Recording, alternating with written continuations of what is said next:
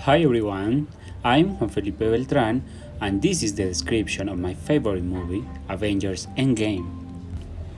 Avengers Endgame is an emotional and action movie.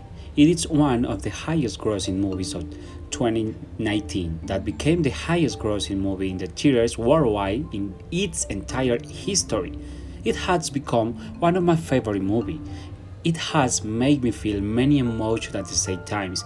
You go from feeling excited by the battle of a superhero, being overwhelmed by the blows of his enemies, to crying because he's about to die. It is dramatic. Its soundtrack and special effects complement the wonderful creation of the Russo brothers. Of the superheroes featured in this movie, my favorite is Doctor Strange. His intelligence and cunning save the universe. Seeing this you will never feel bored or sleepy. On the contrary, it is exciting, fascinating, interesting, taking you to a point of surprise of addiction to your in one of his most memorable scenes where Captain America dominates the Mjolnir, the following happens. It's on a battlefield, Captain America, Iron Man, and Thor battle against Thanos. Iron Man. He told Thor Okay, hit me. Then Thor and Iron Man hit Thanos together, almost to the point of them being defeated. Thor, from afar, watches Captain America rise his iconic Mjolnir. Thor, he said himself, I knew it.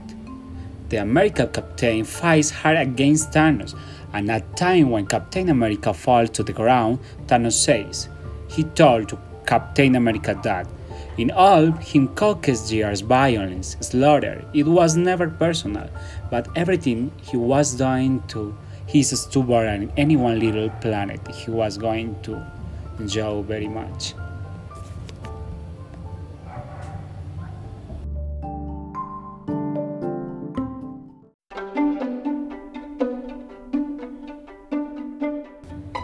When Thanos' army appears, Captain America got up off the floor.